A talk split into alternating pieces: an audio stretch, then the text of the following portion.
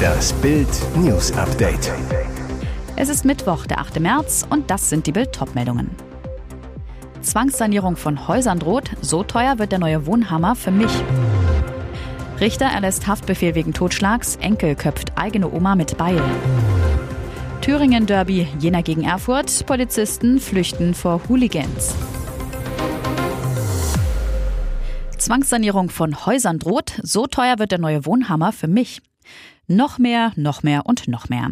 Seit Jahren wird Wohnen immer teurer. Jetzt droht Eigentümern und Mietern eine regelrechte Kostenexplosion. Grund, die Regierung plant ab 2024 ein schrittweises Verbot von Öl- und Gasheizungen. Dazu kommt ein Sanierungszwang bis 2033 für schlecht gedämmte Häuser. Kostenhammer beim Wohnen. Wie erkenne ich, ob ich betroffen bin? Fast alle Gebäude haben einen Energieausweis. Vom Sanierungszwang betroffen Klassen F, G und H. Macht 3,2 Millionen Mietwohnungen, 500.000 Eigentumswohnungen, 5,3 Millionen Häuser. Kosten insgesamt, je nach Größe und Zustand der Immobilie, bis zu 100.000 Euro, so Haus und Grund. Wohnen und Weltklima retten, können wir beides überhaupt zahlen? Ja, so die Regierung. Nach Bildinformationen will Wirtschaftsminister Robert Habeck bis zu 80 Prozent für Eigentümer bei Heizungswechsel, Sanierungen etc. zuschießen. Die FDP hält den Sanierungszwang aber für außerordentlich problematisch, so Generalsekretär Bijan Gierserei. Er mahnt, Klimaschutzmaßnahmen müssen effizient sein, sie müssen die Menschen mitnehmen und nicht durch unerfüllbare Vorgaben belasten. CDU-CSU-Fraktionsvize Ulrich Lange sieht eine Attacke auf das Einfamilienhaus. Die Pläne werden aber scheitern, sie sind schlicht unbezahlbar. Haus- und Grundchef Kai Warnecke fordert, statt bei Gebäuden den CO2-Ausstoß vor allem in der Industrie und im Verkehr stärker zu drücken. Richter erlässt Haftbefehl wegen Totschlags, Enkel köpfte eigene Oma mit Beil. Schockierende neue Details im Fall der 100-jährigen Amalie G., die laut Polizei am Montagmorgen von ihrem Enkel getötet worden ist. Bild erfuhr, Ermittler fanden heraus, dass der 37-jährige Arthur B. seine Großmutter kaltblütig mit einem Beil köpfte. Oberstaatsanwältin Liddy Oechtering zu Bild. Nach dem vorläufigen Obduktionsergebnis ist davon auszugehen, dass eine durch scharfe und stumpfe Gewalt verursachte Halsmarkdurchtrennung todesursächlich war. Mutmaßliches Tatmittel ist ein am Tatort aufgefundenes Beil. Rechtsmediziner konnten bei der Obduktion rekonstruieren, dass einer der Hiebe mit dem Beil von hinten ausgeführt wurde, weil das Halsmark, ein Bereich des Rückenmarks, im rückwärtigen Teil des Körpers liegt. Ein Richter erließ am späten Dienstagnachmittag Haftbefehl wegen Totschlags gegen Arthur B. Oberstaatsanwältin Oechtering. Der Beschuldigte hat vor dem Haftrichter keine Angaben gemacht. Hat der Enkel von Amalie G. möglicherweise aus heimtückischer Absicht oder aus Habgier gehandelt? Für die Mordermittler steht das Tatmotiv noch nicht fest. Thüringen Derby, Jena gegen Erfurt, Polizisten flüchten vor Hooligans. Die schlimmen Ausschreitungen zwischen Anhängern von RW Erfurt und Karl Zeiss Jena. Jetzt zeigen Bildrecherchen, die Polizei war mit der Situation heillos überfordert. In der Nacht von Freitag auf Samstag kam es zu wilden Prügelszenen in der Bahnhofsstraße von Bad Berka. 40 Hooligans von Jena und 40 Erfurter Hooligans kloppten sich kurz nach Mitternacht vor den Augen einer Zivilstreife, die aber nicht eingreifen konnte. Gegen 21 Uhr erfuhr die Polizei, dass sich mehrere jener Anhänger in einer Bar treffen. Die Polizeiinspektion Weimar forderte daraufhin von der Leitstelle, zivile Beamte zu schicken. Aber die Anforderung wurde abgelehnt, keine Polizisten verfügbar. Also schickte die Polizei in Weimar eine eigene Streife zur Aufklärung vorbei. Dieser zwar verfeindete Erfurt-Fans im Umfeld der Bar, forderte aber keine Verstärkung an. Gegen 0.30 Uhr verließen dann rund 40 jener Fans das Lokal, gingen in Richtung Zentrum. Zur gleichen Zeit kamen ihnen 40 Erfurt-Anhänger entgegen. Folge eine brutale Schlägerei mit Tritten und Schlägen vor den Augen der Zivilstreife. Erst jetzt wurden alle verfügbaren Einheiten nach Bad Berka geschickt. Noch bevor die Verstärkung eingetroffen war, gingen rund 20 jener Hooligans auf die Polizisten im Auto zu, denen blieb nur noch die Flucht. Erst zwölf Minuten nach dem Hilferuf der Kollegen traf Unterstützung ein. Immerhin, die Polizei konnte 20 Personen feststellen, neun jener Anhänger, elf Erfurter. In der Nacht konnten weitere Chaoten identifiziert werden, die teilweise Verletzungen an Händen und Kopf hatten. Auf Antrag der Staatsanwaltschaft wurden mehrere Handys sichergestellt. Hat Mr. Dominikanische Republik einem Deutschen die große Liebe vorgegaukelt, um sich zu bereichern? Oder ist er Opfer eines rachsüchtigen Mannes? Ruddy Battista sitzt seit über acht Monaten in U-Haft in der Münchner JVA Stadelheim. Ein BMW-Angestellter behauptet, dass Battista ihm rund 250.000 Euro abgenommen habe. Die Staatsanwaltschaft München I ermittelt wegen Betrugs in vier Fällen. Einer der Tatvorwürfe Love Scamming, zu Deutsch Liebesbetrug. Die Handschellen klickten im Juni 2022, als Battista nach Spanien einreiste und seine Mutter in Madrid besuchen wollte. Von dort wurde er nach München überstellt. Dabei war der 29-Jährige gerade auf dem Zenit seiner Karriere. Jetzt spricht ein langjähriger Freund Battistas mit Bild.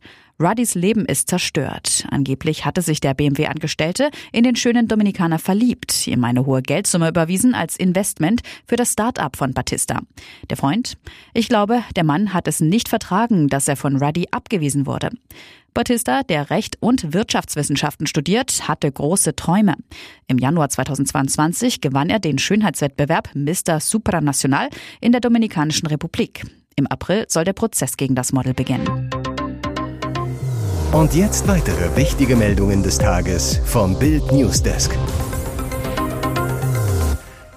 Sie konnte Keulen, Bälle und Bänder werfen wie keine andere. Alina Kabajewa war die biegsamste unter den rhythmischen Sportgymnastinnen der Welt. Doch der größte Erfolg der 1,64 Meter Frau ist Kremlführer Wladimir Putin. Bezürzt und erobert hat sie den geschiedenen Opa Putin, wohl um 2007. Damals ließ sich Putins Gattin Ludmilla scheiden, angeblich wegen der damals 24-jährigen Athletin. Seitdem überhäuft der Diktator, der in der Ukraine tausende Soldaten morden lässt, sich und seine Angebetete mit Luxus pur, gibt Milliarden für seine geheime Familie aus, zu der offenbar auch zwei heimliche Kinder gehören. Aufgedeckt hat das ein Investigativteam um den russischen Journalisten Roman Bodanin. Sie zeigen, wie feudal Russenzar Putin lebt und wie er sein gigantisches Vermögen über ein Firmengeflecht mit alten Sowjetkumpels versteckt.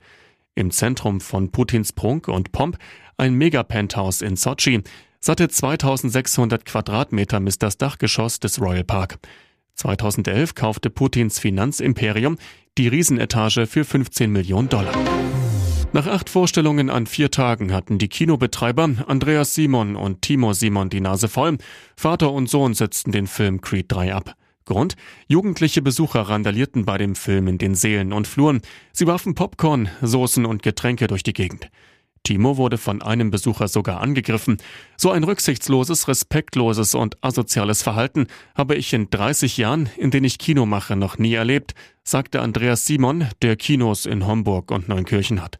Auslöser für die Tumulte im Eden Sinnehaus ist vermutlich eine TikTok-Challenge, denn die Krawalle gibt's in ganz Deutschland und nur beim Boxerfilm Creed 3, der auf Sylvester Stallones Rocky-Reihe aufbaut. In manchen Städten gab es sogar Polizeieinsätze. Timo Simon, wir haben das Internet zwar mal gecheckt und mit Kollegen gesprochen, einen direkten Aufruf haben wir nicht gefunden, nur Videos der Ausschreitungen. Warum bei dem Film? Wir haben keine Erklärung. Ihr hört das Bild News Update mit weiteren Meldungen des Tages.